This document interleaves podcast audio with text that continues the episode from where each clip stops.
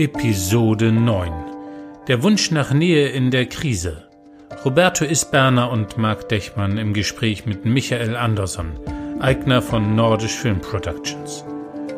Über die neue Nähe auf dem Wochenmarkt und über seinen Meinungsumschwung zum Thema Homeoffice im kreativen Prozess. Drei Gesprächspartner auf der Suche nach der kollektiven Sehnsucht in dieser Zeit. Das neue Normal. Ein Digital Unplugged Podcast von Marc Dechmann und Roberto Isberg. Es geht um neue Formen der Zusammenarbeit nach Corona. Wir schneiden nicht, wir beschönigen nichts. Ein One-Take. Immer mit Gast, immer 60 Minuten. Gespräch mit unseren Gästen erforschen wir die Bilder, die uns eine Ahnung von dem Licht geben, das durch die Brüche scheint in dieser Gezeitenwende. Was uns morgen im Makro prägen wird als Gesellschaft, in der Zusammenarbeit und als Individuen und Persönlichkeiten.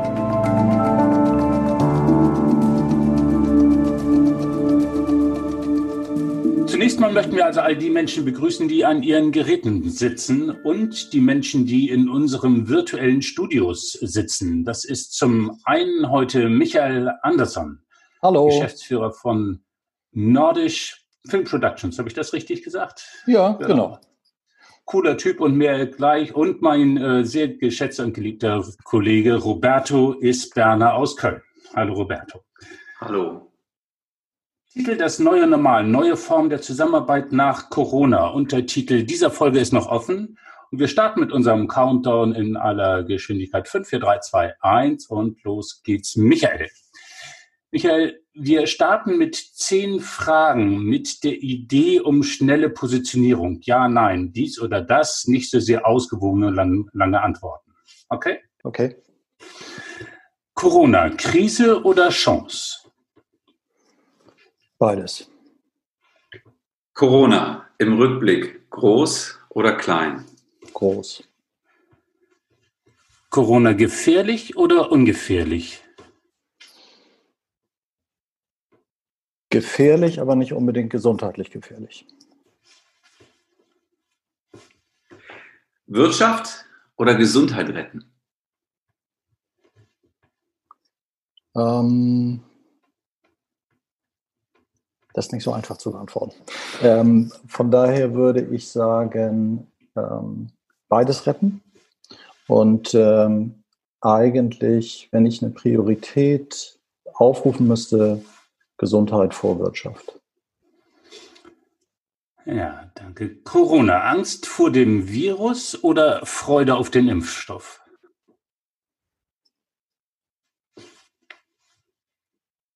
Hm mehr Erwartung, dass ein Impfstoff kommt. Freude, weiß ich nicht. Freude eher nicht. Corona, das neue 9-11, danach ist alles anders? Ja, ich denke schon. Corona, Tratsch in der Kaffeeküche oder konstruktives Arbeiten im Homeoffice? Oh, Tratsch in der Kaffeeküche. ah, der Mann ist mir sympathisch. Ah, spätestens jetzt. Ähm, Michael, klare Anweisung oder diffuse Selbstorganisation?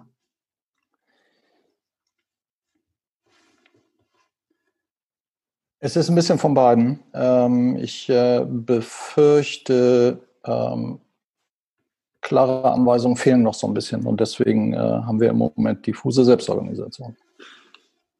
Ja, Michael, bist du systemrelevant? Nö. Man muss ihn nicht größer machen, als man ist. ah, lass mich ran, bisschen Norddeutsch. Ne? Ja. ja. Ah, schön. Ja. Jetzt die letzte Frage. Ähm, gerade heraus, Lennon oder McCartney? Ähm, beide. Ja, ist, hört sich blöd an, aber wenn du gesagt hättest Beatles oder Stones, dann hätte ich äh, mich eindeutiger positionieren können. Aber so muss ich sagen, irgendwie, die Beatles konnten nur was werden, weil sie beide hatten. Punkt. Danke, Michael. Gerne. Danke, danke schön. Guter Einstieg. Schön gerade heraus. Ähm, und jetzt ist es ja so, ich kenne dich ja gar nicht. Ne? Ich lerne dich jetzt kennen und da freue ich mich total drauf. Und äh, der Marc und ich, wir haben diese Abmachung, ja, wir überlegen, wen möchten wir einladen. Meistens kennt immer nur einer von uns beiden den Gast, die Gästin. Und deswegen möchte ich jetzt mal den Marc fragen. Du, du hast ja gesagt, den Michael, ne? den hast du bisher zweimal getroffen, aber das waren zweimal so Gespräche, wo du dachtest, wow, so ein bisschen Inspiration, Mindblowing und so. Deswegen, warum, ja, bist du der Meinung, Michael muss auf jeden Fall hier unser Gast sein in diesem Podcast? Ja, weil ich diese zwei Gespräche, ähm, die haben eine klare Intuition getriggert, dass ich äh, hier einen Menschen vor mir habe mit einem eigenen Kopf, mit einer eigenen Betrachtungsweise. Jemand, der ähnlich wie eben, der nicht sofort auf die Bühne gesprungen ist. Wir haben uns bei der Anna Tränkner im Salon im Rot kennengelernt und du warst eigentlich still die ganze Zeit, bis du deine Geschichte erzählt hast und und Michael hat eine Geschichte auf den Tisch gepackt, die relevant war, die, ähm, die groß war, die pur war. Ähm, das hat mir, äh, ja, hat mir imponiert. Und die zweite Begegnung, ähm, ich durfte in Nordisch Film Productions ein bisschen in, in die Büros schnuppern. Atmet eine Unternehmeridee, die ich äh, einfach mit großem Respekt sehe, die über viele Jahre viel ähm, ja, Professionalität und Anspruch und gleichzeitig eine andere Art von Beziehung äh, geprägt war. Ähm, und als wir uns dann sozusagen in der Mitte zwischen unseren Büros beim Melzer zum Mittagessen äh, getroffen haben, habe ich auch einen Menschen äh, getroffen, den ich sehr geschätzt habe. Zwei Begegnungen, so kurz, äh, aber so eindrucksvoll, das war's. Wow.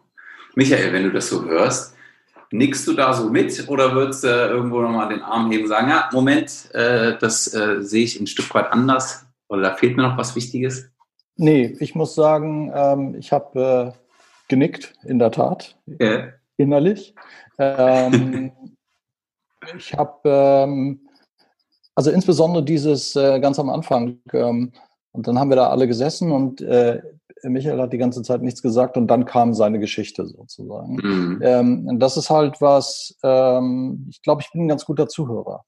Und ähm, es ist richtig, dass ich nicht derjenige bin, der als erstes auf den Tisch springt, wenn es darum geht, irgendwie ein Bohai zu machen.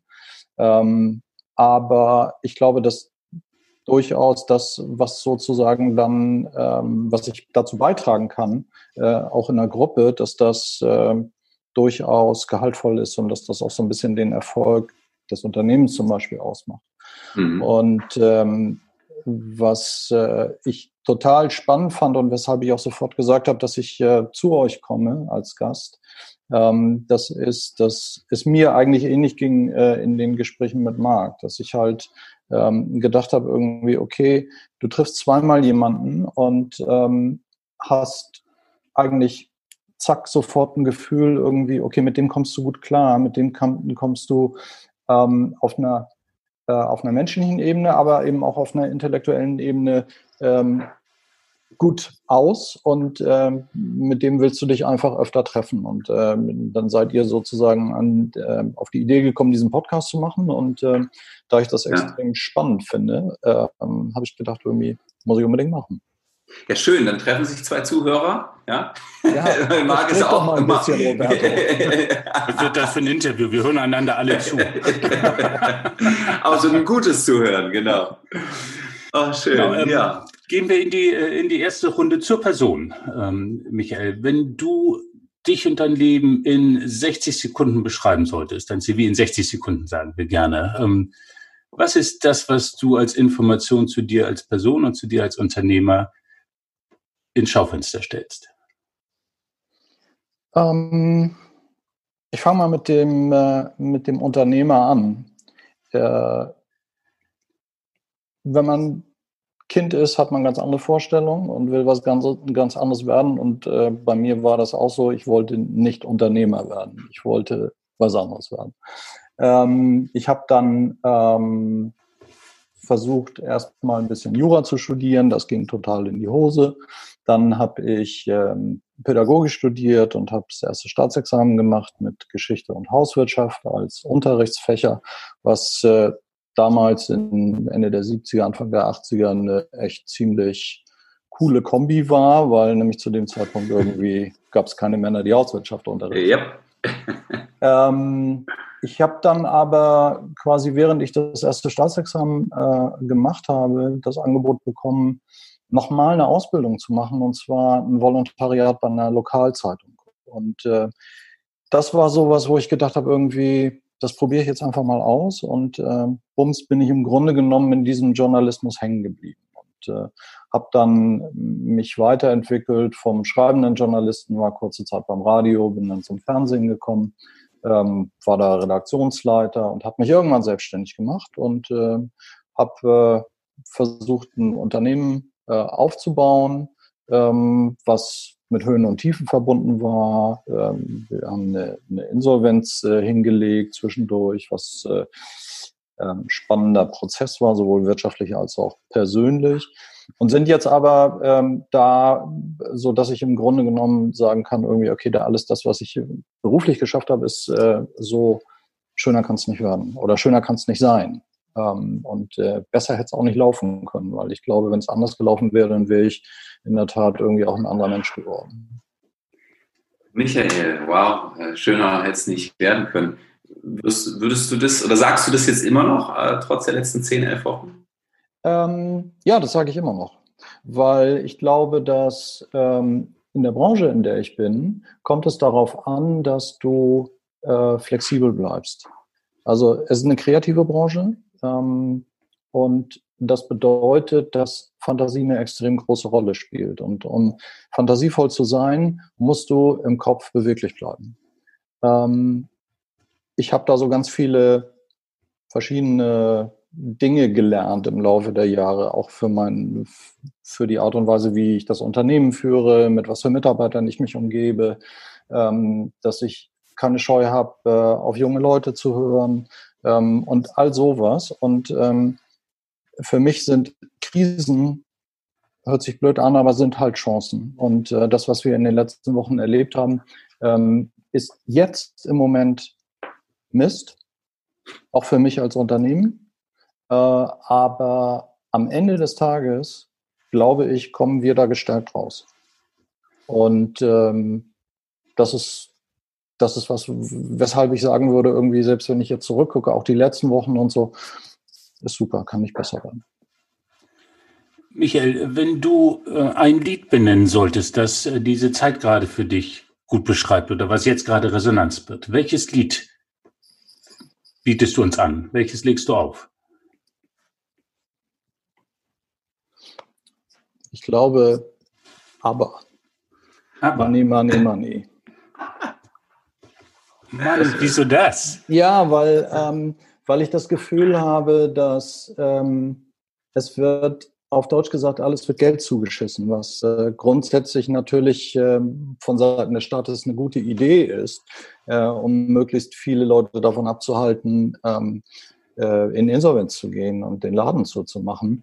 Aber ähm, was mir fehlt, ist sozusagen so, ein, so eine Perspektive, ähm, hm. so, so, ein Unterbau, so ähm, sowas wie ähm, was können wir denn für positive Lehren aus dieser Krise ziehen, anstatt nur uns hinterher darüber Gedanken machen zu müssen, wer bezahlt denn das jetzt eigentlich alles und wie kriegen wir das Geld wieder zurück?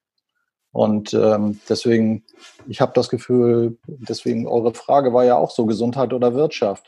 Mhm. Ähm, das sind die beiden Eckpfeiler, über die im Moment irgendwie vor allem in der Politik halt gestritten und gesprochen wird. Und ähm, es gibt nur ganz wenige Stimmen, die halt sagen irgendwie, okay, was sind eigentlich hinterher? Ähm, was können wir daraus lernen und wie kriegen wir das irgendwie einigermaßen konstruktiv geregelt?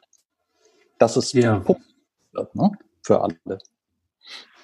Ja, da äh, haben wir noch ein spannendes Gespräch vor uns, weil das genau im Kern eigentlich die, die, die, die Suche ist, die wir, äh, die wir mit euch teilen.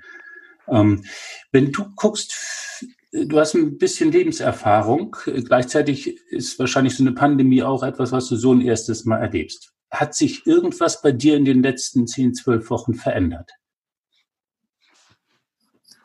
Egal in welchem Bereich? Ja. Ähm, ja. Ähm, es hat sich geändert. Ähm,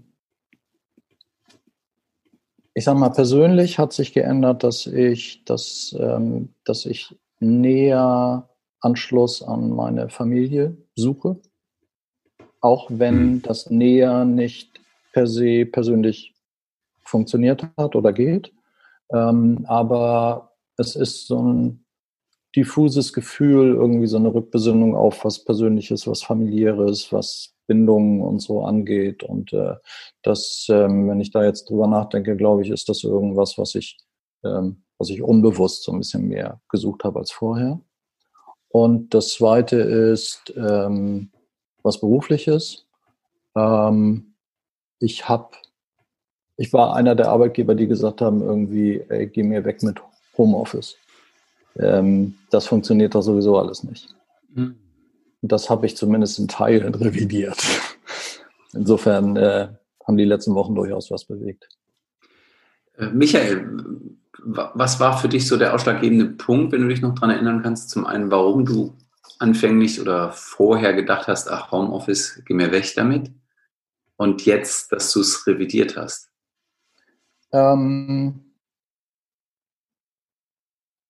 also es ist im Grunde genommen ganz einfach. Du kannst äh, Dinge, die du, von denen du nur eine Vorstellung hast, wie sie sind, ähm, sind manchmal in, bei mir ist es zumindest so, werden in der in dieser Vorstellung immer größer. Ähm, so war es auch beim Homeoffice. Ich habe Vorurteile gehabt. Für mich hatte das irgendwie das Image, ähm, du sitzt zu Hause in deinen äh, Schluffi-Klamotten und das ist auch deine Arbeitshaltung. Und ähm, das ist insofern verändert, weil äh, wir halt Zoom-Meetings machen und so, wo die Leute dann zumindest da nicht in den Schluffi-Klamotten sitzen. Und äh, weil sie halt auch abliefern. Ähm, das, was sozusagen gefordert ist ähm, und was man zu Hause machen kann, vielleicht kommen wir auch noch so ein bisschen dazu, was halt geht und was nicht geht. Ähm, aber das, was man zu Hause machen kann, ähm, ist durchaus ähm, genauso gehaltvoll, wie wenn es äh, im Büro entstanden wäre. Deswegen bin ich da jetzt nicht mehr ähm, ein totaler Gegner vom Homeoffice. Hm. Und du hast ja bei der Eingangsfrage auch gesagt, ne, bei äh, Tratsch in der Kaffeeküche oder konstruktives Arbeiten im Homeoffice war es auf jeden Fall für, die, für den Tratsch in der Kaffeeküche. Ja, ja. Selbst wenn, wenn äh, konstruktiv äh, im, im, Homeoffice gearbeitet wird. Das stimmt, weil, ähm, weil für mich war Tratsch jetzt auch nicht so, ähm, ich stehe die ganze Zeit irgendwie an der Kaffeekanne und äh, quatsche mit den Kollegen, sondern für mich war das mehr diese in Anführungsstrichen räumliche Aufteilung zwischen, ich bin alleine zu Hause, ähm, muss irgendwie versuchen, jetzt gerade in der Situation, in der sich viele befinden, irgendwie auch noch meine Kinder mit zu betreuen und zu bespaßen.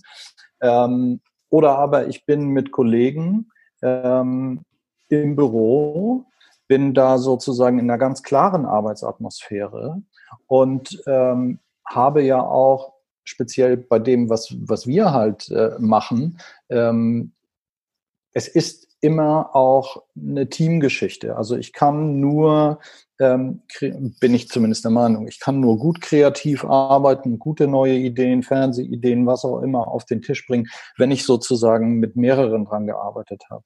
Also dieses Brainstorming, ähm, und zwar das Persönliche, das ist was, was mir ganz klar fehlt. Und deswegen habe ich mich äh, am Anfang halt auch klar sozusagen für die Kaffeeküche entschieden. Und das wird auch durch ein Zoom nicht äh, aufgehoben. Mhm. Also mhm. ein Brainstorming über ein Zoom finde ich persönlich so mittel. Ja. Was geht mehr, als du ursprünglich dachtest? Ähm, wahrscheinlich hat es gar nicht so sehr mit den Kollegen zu tun, die zu Hause arbeiten, sondern mit meiner Einstellung dazu. Mit das, was ich, was ich eben am Anfang gesagt habe, dass, dass du im Kopf, ähm, wenn du erstmal das Gefühl hast, das kann doch sowieso nicht so richtig klappen mit dem Homeoffice. Ähm, und dann macht man es nicht. Und dann wird es sozusagen irgendwie immer größer. Und dann stellst du aber in der Realität fest, ähm, gewisse Sachen funktionieren, mit denen du nicht gerechnet hast. Also, dass Präsentationen irgendwie fertig gemacht werden oder dass da genauso gut äh, recherchiert werden kann wie halt im Büro. Ähm, und dann fängst du an, dich zu hinterfragen und sagst irgendwie so, hm, irgendwie scheint es ja doch zu gehen. Und dieser Popanz, den du im Kopf hattest, der wird dann so ein bisschen kleiner, da lässt du so ein bisschen die Luft raus. Das heißt nicht, dass der Ballon jetzt äh, gänzlich in sich zusammengefallen ist. Also wenn alle Mitarbeiter kommen und sagen, Homeoffice ist so geil, das machen wir nur noch, dann würde ich halt sagen, irgendwie, ja, vielleicht müssen wir das nochmal überlegen. Da finde ich zum Beispiel auch, ähm, äh, finde ich es zum Beispiel auch so ein bisschen ähm, typisch, wenn äh, der Arbeitsminister als erstes sagt, irgendwie, okay, jetzt machen wir mal ein Gesetz, dass alle auch dann homearbeitsmäßig äh, arbeiten können und so. Ähm, das äh, finde ich immer so, das sind so Schnellschüsse. Was, was ist der Kontrakt mit deinen Leuten, der es möglich macht, trotzdem produktiv zu arbeiten, ähm, wo dir das Gesetz eigentlich nicht weiterhilft? Vertrauen. Also ich glaube, es ist eindeutig. Ähm, und das ist sozusagen natürlich auch, wenn ich so über dieses, äh, ähm, dieses Image spreche, was ich so hatte, da schwingt einfach Misstrauen mit. Und äh, ich bin jemand, der per se versucht, nicht misstrauisch zu sein anderen Leuten gegenüber. Und ja. schon gar nicht meinen Mitarbeitern. Wenn, äh, wenn ich irgendwie misstrauisch werde, dann funktioniert es nicht. Und äh, sie haben halt jetzt so ein bisschen ähm, im Grunde genommen gezeigt, dass dieses Vertrauen, was ich, was ich irgendwie in sie setze, ähm, dass das eigentlich größtenteils äh, eingehalten wird. Und das führt dann dazu, dass ich meine Einstellung über dieses Homeoffice so ein bisschen revidiert habe. Ja, also, äh, wenn ich jetzt noch mal kurz ketzerisch da so drauf blicke, äh, du sagst gerade Vertrauen so als, ähm, ja, als, als, als Schlüsselwert wahrscheinlich auch dass vieles äh, in der heutigen Konstellation funktioniert. Ähm, und gleichzeitig sagtest du, das hast du jetzt für dich erlernt, gelernt und überdacht. Wenn ich jetzt ganz ketzerisch drauf gucke, heißt das, das heißt, vorher war mehr Misstrauen als Vertrauen oder Zutrauen. Vorher war mehr Misstrauen, was sozusagen die Arbeit äh, in einem, an einem anderen Ort angeht also zu Hause. Weil mhm. das ist auch bei mir wahrscheinlich so ein bisschen, ähm, auch ich habe im Grunde genommen als, als ähm, Selbstständiger oder auch als, als ähm, Firmenchef ähm, lernen müssen, wie es ist, im Homeoffice zu arbeiten und äh, mich selber zu organisieren, mir selber die Freiräume zu schaffen, wo ich sagen kann, irgendwie, okay, das ist jetzt meine Arbeitssituation, sowohl in eine räumliche Art und Weise, aber eben auch was Zeit angeht und einfach auch was den gesamten Kopf angeht. Und ich konnte mir das vorher nicht vorstellen, dass das wirklich gut funktioniert. Insofern habe ich diesem Konstrukt Homeoffice misstraut, weil es, weil es per se nicht, ähm, es ist halt einfach was anderes, als wenn du zu, äh, in der Firma arbeitest. Es, ja. Ich habe nicht per se den Leuten misstraut, sondern mhm. sie, sie haben im Grunde genommen einfach nur ähm, das ist so ein bisschen so, als wenn man sie aufs Glatteis führt. Ja, geh doch mal ins Homeoffice, ich guck mir an, was du da so leistest. Siehste, habe ich doch gesagt, klappt nicht. So, und das, das ist irgendwie das eine blöde Situation, weil das ist dann Misstrauen. Ja, ja, mich überrascht das tatsächlich, dass du das anführst, weil ich das äh, Gefühl, als ich bei euch bei Nordisch war und wie du mit deinen Leuten bist und wo du sagst, jeder trägt bei, überhaupt, also Misstrauen wäre mir als Wort nicht eingefallen. Und trotzdem nee. ist das dieses Learning, was du hast, obwohl du auf diesem Niveau bist. Und du sagst, die Ernte, die du eigentlich im Moment, wo du im Moment positiv überrascht wirst, ist die Ernte des Vertrauens, das da ist. Ja. Äh, dein Vorgast hat uns eine Frage mitgegeben, was gleichzeitig eine der Traditionen ist, die wir haben. Ähm, und der Henry hat gefragt, was war trotz des Lockdowns die schönste Interaktion, die du hattest mit einem Fremden?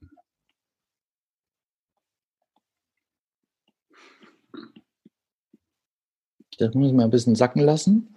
Mhm. Ähm, weil Wie trifft man jetzt eigentlich Fremde? Das habe ich mir auch gefragt als Hendricks. Ja, naja, gut, okay, du, du, du triffst schon Fremde. Also ähm, ich habe Leute getroffen, äh, die ähm, ich vorher nicht gekannt habe, virtuell natürlich. Ähm, aber ich glaube, es äh, geht mir persönlich mehr um ähm, oder um die Frage zu beantworten, äh, was ich halt, was ich halt ähm, schön fand, ähm, das ist ähm, die Art und Weise, ich bin halt Wochenmarktgänger. Und äh, ich gehe jeden Samstag bei uns auf den Wochenmarkt und kaufe da sozusagen mein frisches Gemüse und die ganzen Sachen aus der Region ein und so. Und ähm, da, da treffe ich natürlich irgendwo die gleichen Leute, deswegen ist Fremde so ein bisschen schwierig. Aber es sind natürlich trotzdem fremde Menschen. Und ähm, mit denen jetzt über die, sei es über die Maske, über die Frage, ob der Kunde das Gemüse noch anfassen darf oder ob äh, der Verkäufer einmal ganz aus seinem Wagen rumlaufen muss, nur damit er das machen kann. Also so solche Dinge, ähm, kommst du plötzlich ins Gespräch. Und ähm, das finde ich total schön, weil das ist was, was, ähm, was dann auch hält. Selbst wenn die Gespräche nur kurz sind, ähm, ist es so, dass man eine andere, auf einer anderen Basis sozusagen mit den Leuten plötzlich kommuniziert. Eine menschlichere, eine persönlichere und ähm, das ist was, was mir total gut gefällt und äh, darüber freue ich mich. Wow. Ja, ich, wenn ich das höre, das ist so, so ein ähnliches Motiv, was jetzt schon mehrfach auch genannt wurde in den anderen Folgen, nämlich dieses sich anders begegnen. Also dieses, so krass das jetzt klingt, aber so menschlicher sich zu begegnen oder mehr als Mensch oder ne, weniger als, ich sag jetzt mal, Kunde und Dienstleister beispielsweise, ja, ja? oder jemand, der, ja, genau, sondern so, man begegnet sich ähm, im abstrakten Sinne so, so in einem Tauschgeschäft. Ich habe etwas, meinetwegen die Bewegungsfreiheit, äh, du willst etwas, äh, dass ich das aufhebe, keine Ahnung. Und also eine Selbstverständlichkeit, dass man da in so, in so einem Mikro, so einer Mikrosequenz füreinander da ist und, und dass es nicht irgendwie zu einer, zu einer Irritation kommt. Wieso soll ich das hier machen? Das wäre doch eigentlich sein oder ihr Job. So. Das finde ich schön. Ich glaube, dass, ähm, dass man solche Situationen auch vorher durchaus gehabt hat, ähm, aber dass, dass das potenziert ist durch die Krise. Und äh, dass das unter anderem auch dadurch potenziert ist, dass die Leute alle eigentlich, das ist zumindest mein Gefühl, ein Bedürfnis haben zu sprechen, zu kommunizieren, mit anderen Leuten zu interagieren. Und ähm, für uns zum Beispiel ist das total normal, irgendeine Zoom-Geschichte zu machen oder äh, zu skypen oder was auch immer. Aber es gibt natürlich viele Leute, für die es das nicht ist. Und ähm, denen fehlt einfach was wenn sie mit den Menschen nicht mehr normal umgehen können. Und ich glaube, dass das ähm, jetzt so zum Beispiel auf meinem Wochenmarkt, ähm, dass das halt was ist, was äh, auch halten wird. Ähm, dass du eben viel schneller in so eine persönliche Beziehung kommst. Ja, damit sind wir automatisch in dieser zweiten Sequenz. Was ist eigentlich diese Situation? Und vielleicht rufst du dir nochmal äh, so ein Gespräch vor Augen, dass wir nochmal genauer reingucken, was passiert eigentlich jetzt, dass das Gespräch so anders macht, was ja vor einem Vierteljahr auch möglich gewesen wäre. Ja. Ich glaube, das ist, äh, also für mich ist das relativ einfach. Es ist so ein bisschen dieses Gefühl, alle sitzen in einem Boot. Wir haben alle das gleiche Problem. Und ähm, es ist völlig egal, was Roberto eben auch gesagt hat, ob ich Dienstleister bin oder Kunde. Es ist egal, ob ich Chef bin oder äh, Angestellter. Ähm, ich glaube, dass das macht die Krise macht die Menschen so ein bisschen gleicher. Und ähm, das finde ich per se super, ähm, weil es das eben ähm, auch auf einer eben auf so einer persönlichen Ebene macht. Also ich habe mehr tatsächlich ein Interesse daran, mit was für ähm, mit was für Schwierigkeiten sich äh, der Kollege auf dem Wochenmarkt rumschlägt. Ähm, und er hat Interesse irgendwie, wie ich sozusagen, ähm, wie ich ihm als Kunde begegne, aber nicht auf eine wirtschaftliche Art und Weise, sondern, ähm, sondern äh, keine Ahnung, was ich machen will mit den Dingen und so. Ähm, also, dass ich, ich habe einfach das Gefühl, es ist ein, ein menschlicherer Umgang, als wie er vorher war. Ich habe das, die Sehnsucht, sagen, mich interessiert wirklich, was passiert uns gerade? Und die Frage ist nicht so einfach zu beantworten. Mhm, und deswegen ist die stimmt. Begegnung eine andere. Ähm, und wenn du da reinguckst, was macht diese Besonderheit dieser menschlichen Beziehung aus? Ist das einfach, weil man dem Mensch mehr begegnet? Du holst ja trotzdem dein Gemüse ab. Ja, ja, Welches, absolut, welche ja. Sehnsucht wird da bedient?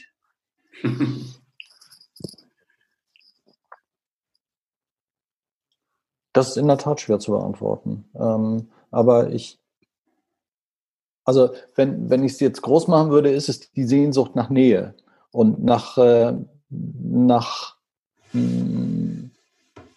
ja, eigentlich ist es Nähe. Also für mich wäre es das, glaube ich. Wenn du sagst Nähe, ne, also wenn du es groß machst, Nähe, da denke ich jetzt sofort auch an deine Aussage, ähm, die du vorhin getätigt hast, dass du beispielsweise die Nähe zu deiner Familie suchst. Mhm. Und ähm, ich weiß nicht, ob das jetzt weit hergeholt ist, ne? aber vielleicht ist es dieses Grund, das menschliche Grundbedürfnis, in der Krise irgendwie ein bisschen näher zusammenzustehen oder wie auch immer, ne? sowas, sowas Soziales irgendwo, äh, was natürlich in den unterschiedlichen Facetten angetriggert wird. Ähm, ja, aber das passt jetzt so aus meiner Sicht dann ganz gut zusammen. Ich weiß natürlich nicht irgendwie, ob nur mir das so geht, ne? ähm, aber äh, ich glaube, dass das, also Nähe per se ist ein Grundbedürfnis jedes Menschen. Und mhm. ähm, deswegen äh, vielleicht so ganz kurz als Exkurs, wenn ich so Dinge lese wie ähm, von wegen neues Normal, wie gehen wir damit um, dass wir ähm, auf alle Fälle über einen längeren Zeitraum immer noch Social Distancing machen müssen, äh, Hände schütteln und solche Dinge ähm, wird es nicht mehr geben oder zumindest eine ganze Zeit nicht mehr geben. Das bin, da bin ich ganz ehrlich, das wird mir fehlen. Also mir wird das fehlen, weil ähm, ich einfach, ich bin halt irgendwie jemand, der sich gerne mit Menschen umgibt. Und ähm, das ist für mich eine Form, also das ist Nähe. Das heißt nicht, dass ich alle in den Arm nehme. So ein Typ bin ich nämlich zum Beispiel überhaupt nicht. Also ich wahre Distanz. Ähm, aber ich finde es einfach toll, mich mit Leuten um, zu umgeben. Und ähm, das kann ich im Moment nicht so. Äh, da nutze ich quasi jede Möglichkeit. Und äh, das ist so ein bisschen das, äh, wo es dann herkommt. Wahrscheinlich, dass ich tatsächlich äh, in, in jedem zweiten Geschäft mit den Leuten ins Gespräch komme ähm, oder auf dem Wochenmarkt oder wo auch immer. Hm. Du hast vorhin auf diese Frage, ähm, welcher Pfeiler, oder ist es Wirtschaft oder Gesundheit, gesagt, naja, ehrlich, das bietet immer so zwei Pfeiler an. Ich bin viel neugieriger auf die ganzen anderen Pfeiler. Such mal nach Situationen zu, äh, die, die, du erlebst, die einen Hinweis auf diese anderen Pfeile als Wirtschaft und Gesundheit geben. Ähm, also ich habe zum Beispiel ähm, jetzt aus, aus, einer, aus meiner wirtschaftlichen Perspektive heraus. Ähm, wir machen ja viel fürs Fernsehen. Und hm. ähm, ich äh, habe natürlich am Anfang gedacht, irgendwie, okay, alles klar, ähm, wenn du fürs öffentlich-rechtliche arbeitest, dann ähm, kann dir eigentlich per se nicht viel passieren. Ja, und Kika äh, gibt es weiterhin. Ja, also wir zahlen alle weiterhin unsere Gebühren und ähm, es gibt den Kika und alle anderen Sender und der Bedarf ist eher größer an neuen Programmen. Ähm, so war es am Anfang auch. Wir haben äh, in den ersten Wochen haben wir äh, sozusagen ähm, Aufträge bekommen, ähm, um für Kinder Beiträge zu machen, ähm, wie sie sozusagen mit dieser Krise besser umgehen können. Also keine Schule mehr, zu Hause mehr oder minder in den vier Wänden festgehangen, äh, was kann man tun, so. Ähm, da haben wir so kleine Beitragsreihen gemacht und äh, das war alles ganz schön. Und dann kam im Grunde genommen hm, kam der Schnitt und äh, es war plötzlich so, so, so eine, ja, gar, gar nicht eine klare Haltung, aber, aber sowas wie, hm, ja, wir müssen jetzt auch mal gucken, ähm, weil eigentlich kann ja Corona schon keiner mehr so richtig hören. Wir sind mhm. aber auch noch nicht da, dass wir sagen, irgendwie, es ist alles normal. Ähm, wir machen alles wieder bunt und schön. Wir sind in so einer Übergangsphase. Und ähm, dieses, ähm, dieses psychologische Moment, diese irgendwo Furcht, die dann eine Rolle spielt, aber doch per se auch so ein bisschen äh, Optimismus, nämlich irgendwie, das wird schon alles wieder werden, wir wissen nur noch nicht genau wann und so. Das führt zu so einer Blockierung. Ähm, ja. und, und zwar nicht nur bei, bei jetzt äh, den Kolleginnen und Kollegen vom öffentlich-rechtlichen, sondern bei ganz vielen anderen auch, auch bei Unternehmen, ähm, die halt sagen, wir stellen erstmal alles auf Stopp, aber keiner ähm, ist sozusagen ich will nicht sagen mutig genug, das ist das falsche Wort, aber ähm, aber es hat schon ein bisschen auch was mit Traute zu tun, den Hebel umzulegen und zu sagen, wir machen es jetzt einfach mal, wir gehen jetzt ja. mal wieder, müssen ja nicht gleich in die Vollen gehen, aber wir geben mal wieder ein bisschen mehr Gas. Ja, und das ist ein spannendes Moment. Das ist so, wenn man so Achtsamkeitsübung macht, gibt es diese Übung, äh, die Pause zwischen dem Ein- und dem Ausatmen bewusster wahrzunehmen. Und ja. das ist mein Gefühl, dass wir so eine Pause gerade haben, aber keiner weiß, wie das nächste Einatmen oder Ausatmen, was heißt das jetzt gerade? Also ja, es ist diese auch aufpassen, was, dass uns die Luft näher ausgeht. Ja. Also du, ja. wie lange kannst und alle halten an. Halten? Ja, genau. Alle halten jetzt an mhm. und und diese Frage von dem gestalterischen Mut, der jetzt da ist. Jetzt jetzt ist Gestaltung gefordert. Führt dazu, dass führt das dazu, dass alle jetzt die Luft anhalten oder ist das nur dieses Anhalten, bevor ich in Sprint gehe oder was, was ist das für ein Moment? Das sind, ich glaube, das sind ähm, ähm, also so ein bisschen getrieben ist das Ganze für mich zum einen von Furcht, Furcht vor dem, ähm, was kommt, äh, Furcht vor ähm, vor so einer Art ähm, ungewisser Zukunft. Ähm, aber es ist auch, ähm, es ist auch sowas wie, ähm, ich bin mir eigentlich noch gar nicht wirklich klar darüber, ob alles wieder, ob oder ob ich alles so haben will, wie es vorher war, ähm, oder ob ich was Neues will. Und wenn ich was Neues will, was ist es denn dann? Ich hoffe sozusagen, dass dieses Luftanhalten dazu führt, dass alle sich bewusster werden irgendwie, okay, was wollen sie denn eigentlich? Ähm, anstatt nur darauf zu warten, dass irgendeiner den Schalter umlegt und alles wieder so wird, wie es war. Ja, das kann ich fühlen. Also dieses Moment, wo alle jetzt schon diesen, diese Millisekunde zu lang die Luft anhalten, es wird langsam eng. Ich habe eine ganz interessante selber Erfahrung gemacht, dass ich gerade merke, ich werde so wütend an, an manchen Stellen und ich bin trotzdem ähm, also ich kann diese ganze Frage von persönlicher Reife mit so einer Situation, die wird nicht umwerfen, ich habe die Zukunft so. Und ich spüre dieses Aufwallen von einer anderen Energie, das passt so zu diesem Bild, wo ich sage, ja genau, ich möchte eigentlich irgendwann jetzt wieder los. Es ist etwas Gestalterisches, ein wichtiger Moment. Und irgendwie ist dieses Los nicht da oder so. Ähm, und wenn das ein Moment ist, der uns im Moment kollektiv passiert, das ist, äh, das ist interessant. Ja, mein, mein Bild dazu ist, ähm, ist gerade folgendes, nämlich, dass wir, also zumindest so, soweit ich weiß und was in meinem Leben so war, ähm, bisher noch nicht die, diese Situation hatten in den letzten, ähm, ja, seit 1989, 90, äh, letzten 30 Jahren, dass von jetzt auf gleich etwas nicht mehr, nicht mehr geht. Ja, also das, äh, das waren ja bisher immer so Veränderungen, die ähm, eine längere Zeit in Anspruch genommen haben. Ne, sei es jetzt äh, Diskussionen um, um Rauchverbot oder ähm, äh, ne, so äh, Atomkraftausstieg und so weiter und so fort. Also alle grundlegenden Veränderungen ähm, brauchen natürlich in der Demokratie immer eine längere Zeit, einen Prozess. Und ähm, das jetzt, also insbesondere für die Westdeutschen, ja seit wahrscheinlich tatsächlich seit 1945. Ähm, das erste Mal ist, dass von jetzt auf gleich etwas nicht mehr so ist, wie es noch vor ein, zwei Monaten war. Und dass, dass jetzt aber auch niemand weiß, wann es denn jetzt sozusagen wieder normal wird, beziehungsweise eigentlich weiß jeder, so wie vorher wird es auch nicht mehr. Und da kommen natürlich alle Gefühle gerade hoch, die in so krassen Veränderungsformen immer aufploppen. Ne? Das ist äh, ne, die, dieser Frust, das äh, Wut, äh, Verneinung, ja, die ganzen Leute, die jetzt auf, auf die Straße gehen und äh, äh, der, der, der, wie heißt der, Kämmerer, Kämmerer, Thomas Kämmerer beispielsweise, ja. ja. So, wo du denkst, okay, das ist sowas, das ist, das ist so rebellisches Kind-Ich, so, wo, wo einfach das alles so kommt. Nein, ich möchte das aber nicht anerkennen, dass es nicht mehr so ist und dass ich das nicht mehr kann und nicht mehr darf. Ähm, und ich glaube, wir sind überfordert mit dieser Geschwindigkeit. So. Und jetzt, wo ich drüber spreche, habe ich noch mal, hau ich mal noch folgenden Gedanken raus, der mir gerade so kommt.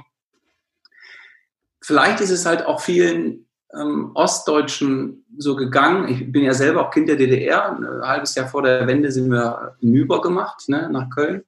Ähm, und, ähm, und für, für, die, für, für die Ostdeutschen, äh, für die DDR-Bürger und Bürgerinnen war es ja dann auch so von jetzt auf gleich, war, war es weg, wie man es kannte. Und man musste sich irgendwie von jetzt auf gleich, ohne dass man gefragt wurde, irgendwie, sich da irgendwie mit arrangieren. Und jetzt ist es auch so. Ne? Wir sind gerade in so einer Übergangsphase, wo alles über den Haufen geworfen wird. Und da ist wirklich die Frage, ja, woran, woran können wir uns gerade festhalten? Was, was ist das, äh, was uns Halt gibt? Äh, nicht umsonst werden auch zum Beispiel, wird das WM-Finale von 2014 gerade übertragen. Oder darüber diskutiert, dass Bundesliga wieder äh, stattfinden kann. Es braucht Stabilitätsmechanismen. Und das ist die Frage, ne? wo, kommen, wo kommen wir her?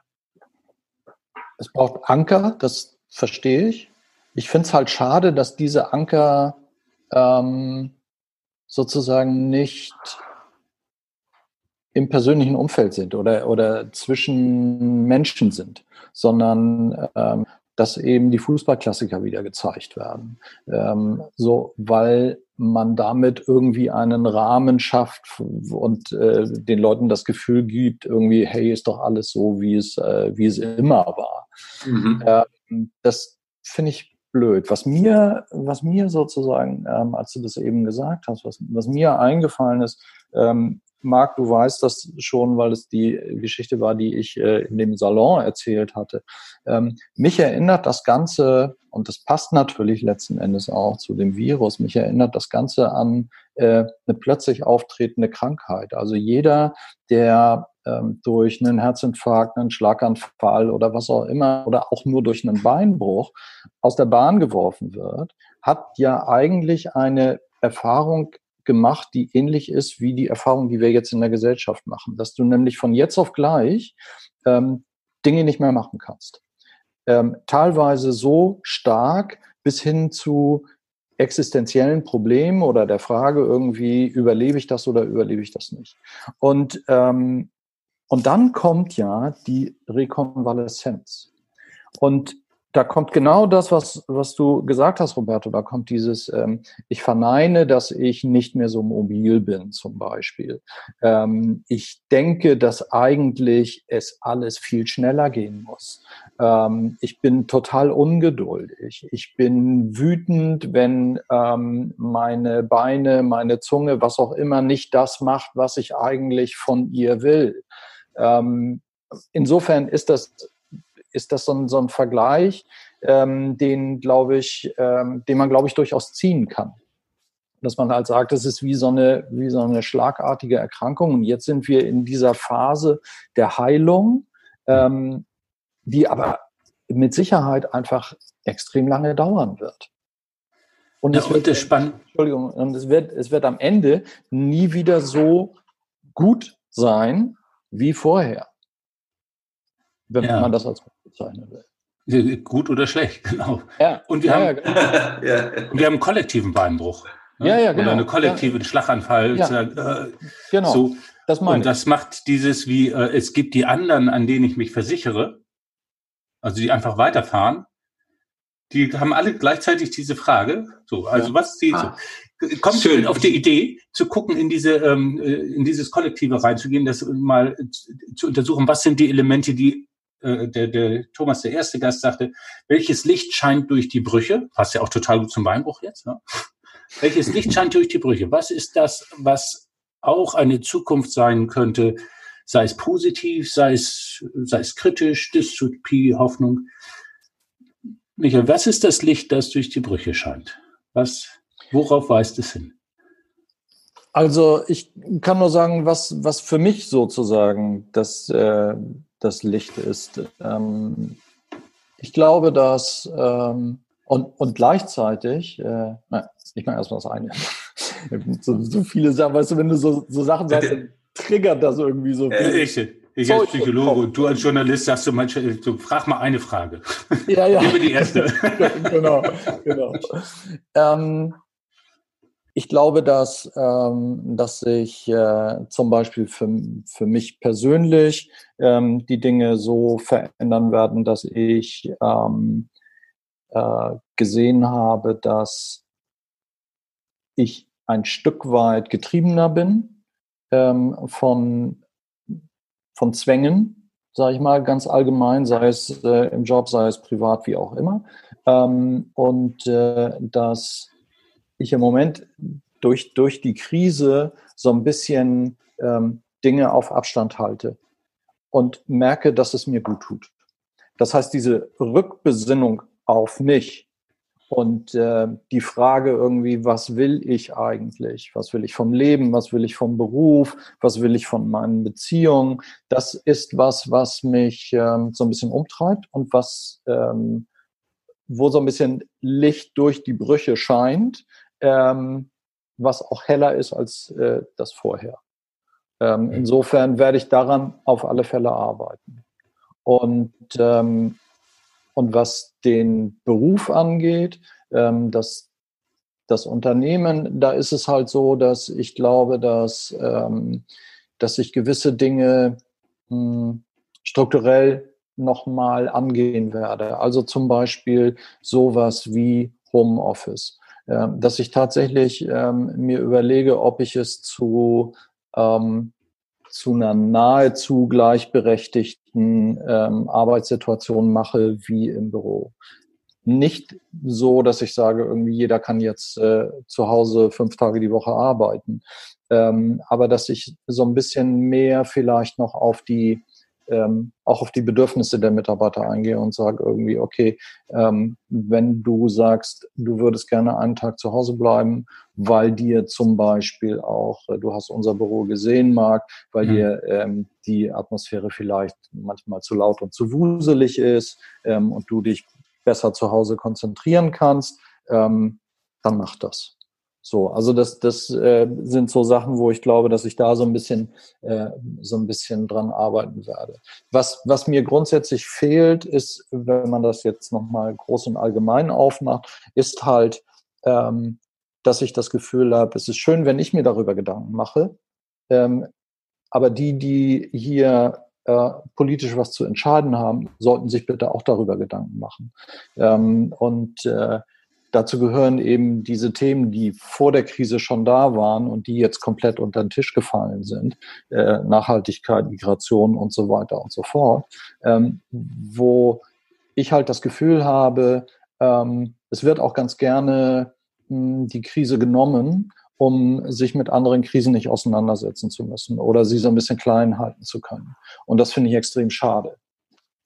Und hier möchte ich auch nochmal die für mich sehr spannende Perspektive aus unserer siebten Folge mit reinbringen, von unserem Gast Martin Ciselski, ähm, der äh, in, in, seiner äh, nihilistischen Art und Weise sagte, naja, was heißt denn, äh, das Licht strahlt nach draußen, sozusagen, dass, dass etwas Helles dann da kommt, weil vielleicht ist es ja so, dass auch das, wo wir gerade drin sind, das Helle ist. Und da, dass, dass die Brüche, durch die das Licht scheint, eher Brüche ins Nichts sind oder ins Schwarze. Und äh, ich, ich habe so, so das jetzt empfunden, dass du da doch ein, ein, ein zwar realistisch, aber dann doch auch einen optimistischen Blick in die Zukunft hast. Ähm, einfach mal die Frage, was, was, was gibt dir da so dieses Gefühl, dass du sagst, ja, das, äh, da scheint Licht äh, in, in eine tendenziell auch chancenbehaftete Zukunft. Und nicht, dass du sagst, ganz im Ernst, in drei Jahren bin ich pleite und äh, keine Ahnung, die EU gibt es sowieso nicht mehr.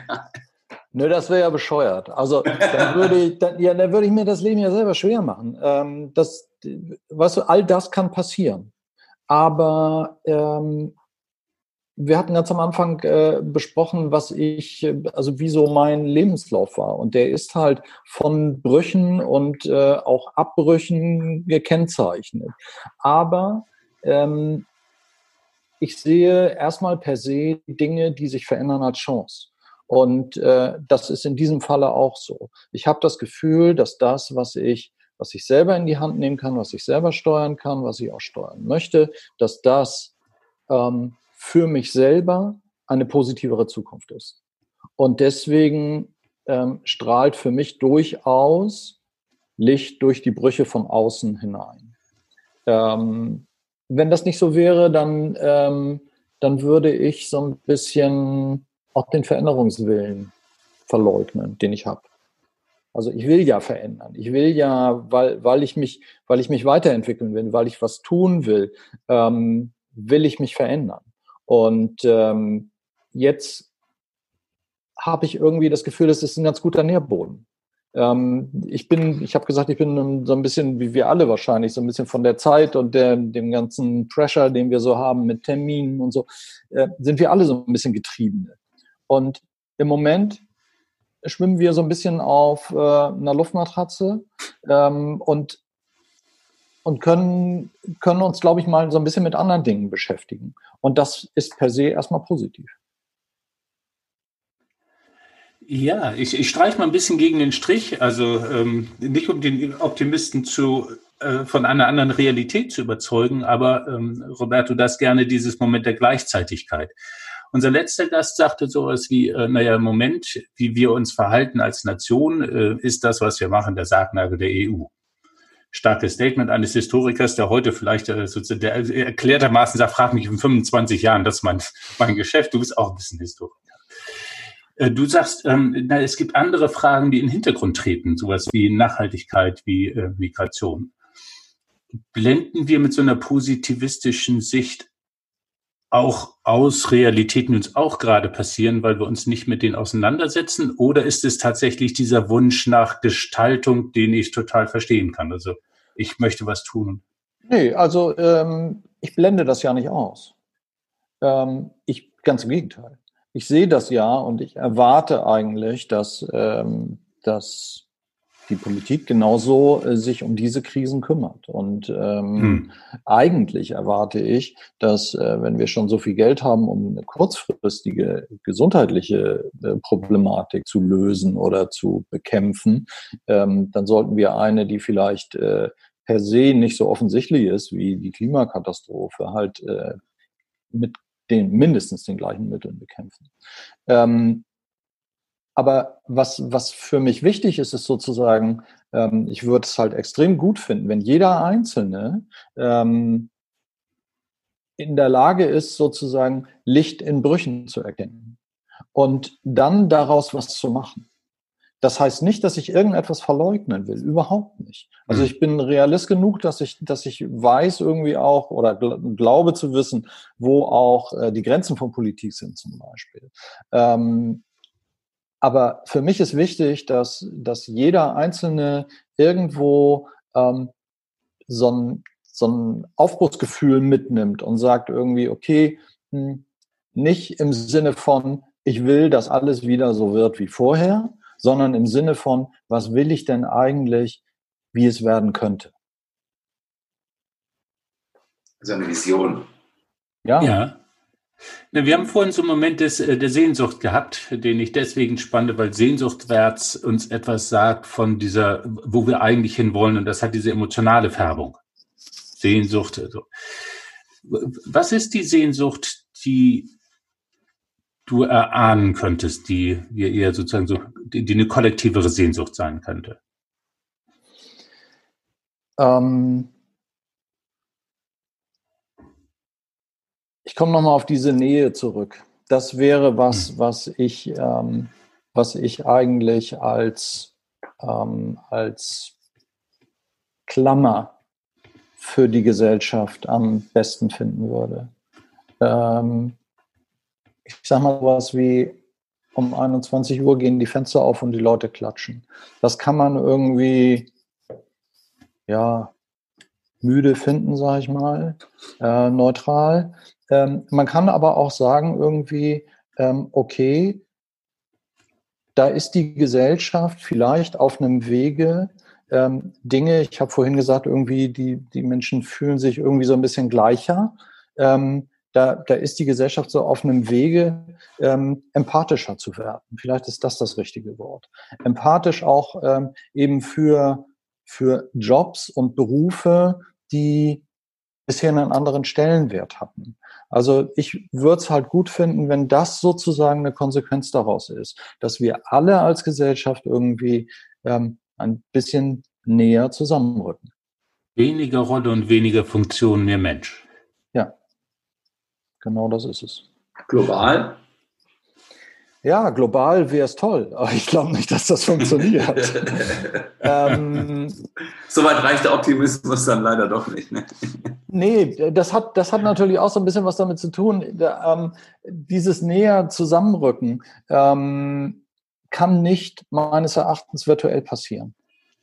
Das haben wir auch schon ein paar Mal kurz angetippt. Also ich, ich bin halt ein großer Freund von persönlicher Nähe, von persönlichem Kontakt, von persönlicher Kommunikation und nicht von virtuellen Kram.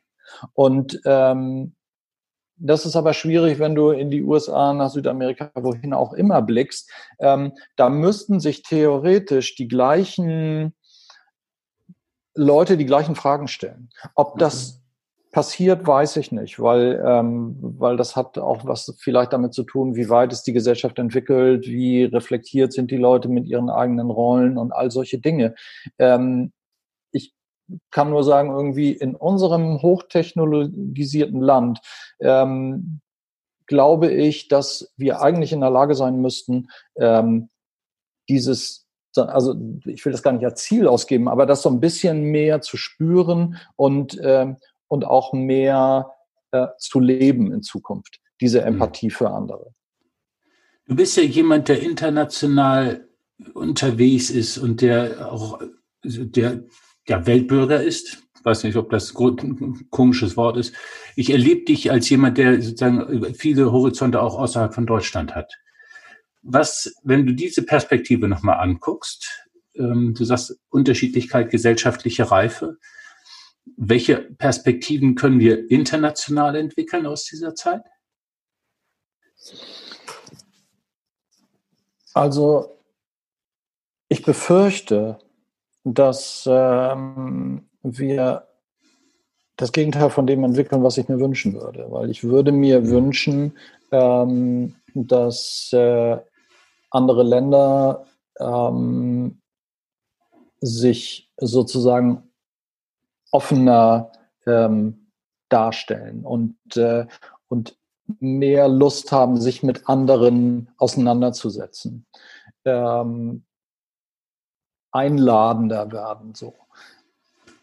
Alles, was ich bisher so vor allen Dingen eben aus den USA, aber auch ja aus anderen europäischen Ländern so äh, mitkriege, ist halt, dass eben ähm, so eine Abgrenzung und dieses ähm, nur wir wissen, wo es lang geht, ähm, kann auf Dauer nicht funktionieren. Und ich würde es halt einfach extrem gut finden, wenn, wenn man in vielen Ländern so eine Sichtweise hat, dass man sagt, irgendwie, wir müssen eigentlich alle, und zwar nicht nur in unserem Land, sondern, sondern dann tatsächlich global mehr einen Schritt aufeinander zugehen und mehr Empathie entwickeln, auch für andere. Ja. Wow. Ja, vielen Dank. Mensch, Gerne. das ist doch mal. Let's spread the word. Ja. Marc. Sollten wir tun. Ja. Als könnte man einen Podcast draus machen. Ja, ja. stimmt. ah, schön. Ja, Marc, ähm, ich bin so ein bisschen touched ja, äh, hm. und angliziert. Hm, wenn, wenn, wenn, du da so ja, in dich hineinhorchst, was, was liegt so für dich oben auf von heute? Ähm, Ach, wieder ein, das dritte schöne Gespräch, das, äh, für das ich jetzt schon dankbar bin. Aber Money, Money, Money fand ich jetzt super schlachtlich zu sagen, ja, äh, da, da, das macht Provokation und das, äh, das hat Resonanz bei mir. Ähm, ich höre den ich Michael als jemand, der sagt äh, Homeoffice, ich habe eine neue Erfahrung gemacht und ich spüre diesen Wunsch nach kreativen Prozess im Fernsehen und nach Radio und nach Leute um mich haben und dran haben. Und du sagst, äh, naja, aber mit Homeoffice muss ich jetzt einfach unternehmerisch das echt nochmal anders angucken, weil ich habe was anderes erlebt. Ich habe eine Befürchtung größer gemacht, als sie jetzt in der Erfahrung war und dann sofort sagst, naja, also da muss ich halt nochmal reingucken und im gleichen äh, Gespräch äh, Minuten später sagst, und mir ist trotzdem dieser persönliche Kontakt wichtig und ähm, das, das zu hören, ich genieße diese Idee, auf, mit dir auf den Wochenmarkt gegangen zu sein und ähm, mehr Menschen und weniger Funktionen und Rollen im Kontakt zu haben und dass das etwas bewegt. Und würde mit dir gesinnungsmäßig streiten, wie können wir diese Erfahrung äh, deutlich machen. Und vielleicht ein letzter Punkt, äh, Roberto, bevor ich die Frage an dich zurückgebe. Ähm, äh, das ist diese, Frage nach der Dystopie, wo du sagst, ja, bist doch bescheuert. Also natürlich bin ich, äh, will ich was bauen, so. Und äh, aber eben sich auch betreffen zu lassen, also das ganze Bild zu sehen, den ganzen Kuchen. Ähm, und dann eine Entscheidung zu treffen für Konstruktion und für Bauen und für Kreativität. Ähm, ja, und das ist, sind, glaube ich, freue ich mich auf die Fortsetzung vieler Gespräche. Roberto, aber was liegt bei dir oben auf, wenn du die Folge heute hörst? Drei Dinge. Das erste ist äh, dein Begriff, äh, der ist von dir, Marc, kollektive Sehnsucht. Du hast nach der kollektiven Sehnsucht gefragt. Und Michael hat ihn mit Nähe beantwortet. Das zweite ist so das Bild von Michael, die Krankheit, in der wir gerade sozusagen, oder an der wir leiden, nicht in der wir stecken, an der wir leiden. Äh, ihr habt jetzt von beispielsweise von, von einem Schlaganfall oder von einem Beinbruch gesprochen. Bei mir kam das Bild Fettleber. Einfach so Deutschland, Deutschland krankte an einer Fettleber. Ähm, so, das, ähm, das, das, nehme ich noch mit äh, in, in aller Konsequenz. Und das dritte ist, und ja, das finde ich auch nochmal äh, kraftspendend, so dieser, dieser Optimismus. Ne? Oder das ist, ja, das ist ja Michael so als Norddeutscher so eigentlich so ein unterkühlter, was man ja so ne, landläufig so den Leuten da, äh, da oben unterstellt, aber so eine, so, so eine Wärme und so ein, so ein Optimismus ähm, hier mitbringt und, und ausstrahlt. Äh, da fehlt mir ja manchmal ein bisschen was von. Deswegen greife ich das auch gerne ab. Ja, danke. Michael, wie, wie ist es für dich? Was, für, was liegt für dich oben auf? Für mich liegt oben auf, dass ähm, ich mehr solche Gespräche führen muss. Weil ähm, ich habe gesagt irgendwie, dass ich mich schon durchaus mit mir selber beschäftige und versuche sozusagen ähm, zu gucken, irgendwie, okay, welche Konsequenzen kann ich daraus ziehen. Aber es ist genau der Punkt, dass ich gesagt habe, weshalb ich Homeoffice in kreativen Prozessen für schwierig finde. Du sitzt halt alleine und du drehst dich letzten Endes auch so ein bisschen alleine um dich selbst. Deswegen ähm, zu gucken, mit wem kann ich, mit wem kann ich tatsächlich über diese Dinge sprechen, die wir heute so, äh, so angefasst haben? Ähm, und äh, wo kann man da ein bisschen weitermachen, einfach um für sich selber weiterzukommen? Weil am Ende des Tages ist es so, dass du, ähm, es wird für mich auch als Unternehmer nicht mehr äh, den Moment geben, wo ich sage, irgendwie so, jetzt ist alles genauso, wie es war. Ähm, aber ich weiß selber noch nicht so genau, wo es eigentlich hingeht. Und darüber muss ich mir Gedanken machen, genauso wie ich mir darüber Gedanken machen muss, wie ich sozusagen mit mir irgendwie umgehe. Und ähm, für mich war das Gespräch total super, weil ihr tolle Fragen gestellt habt und mich sozusagen getriggert habt, über ganz viele Sachen nachzudenken. Teilweise konnte ich nicht so schnell antworten, weil ich noch so viel Zeug im Kopf hatte. Ähm, aber das ist super. Ähm, und ich weiß, dass das extrem lange auch noch nachhallen wird. Und deswegen ist es äh, für mich total hilfreich gewesen. Ich habe halt wow, gedacht, ich komme einfach als Gast und erzähle was und äh, gehe weg, so äh, dass ich denke irgendwie, wow, das kann jetzt noch ein bisschen dauern alles. So. ja, Michael, das ist unser, unser Problem mit diesem Format, weil wir eher sagen, äh, journalistisch ist es wahrscheinlich nicht äh, genau durchdesignt und gleichzeitig sind es diese Gespräche, die uns faszinieren ja. die wahrscheinlich mehr auch unsere. Prof Wenn du dieses Gespräch untertiteln solltest, ähm, was ist der Untertitel, den du dieser Folge gibst?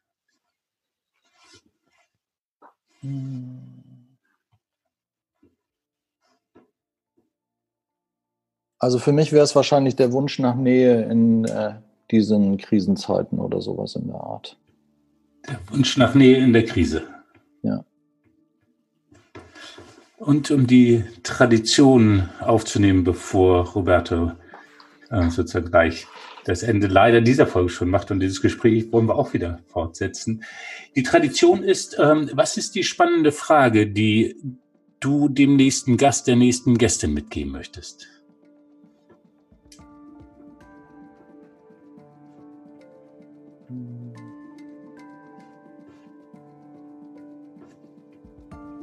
Eigentlich würde ich ganz gerne diesen, äh, diesen Anfangswiderspruch Wirtschaft oder Gesundheit nochmal aufgreifen. Ähm, warum ähm, machen wir uns keine Gedanken über uns selbst, sondern nur über Geld? Ja, vielen Dank. Gerne. Das ist eine kraftvolle Frage.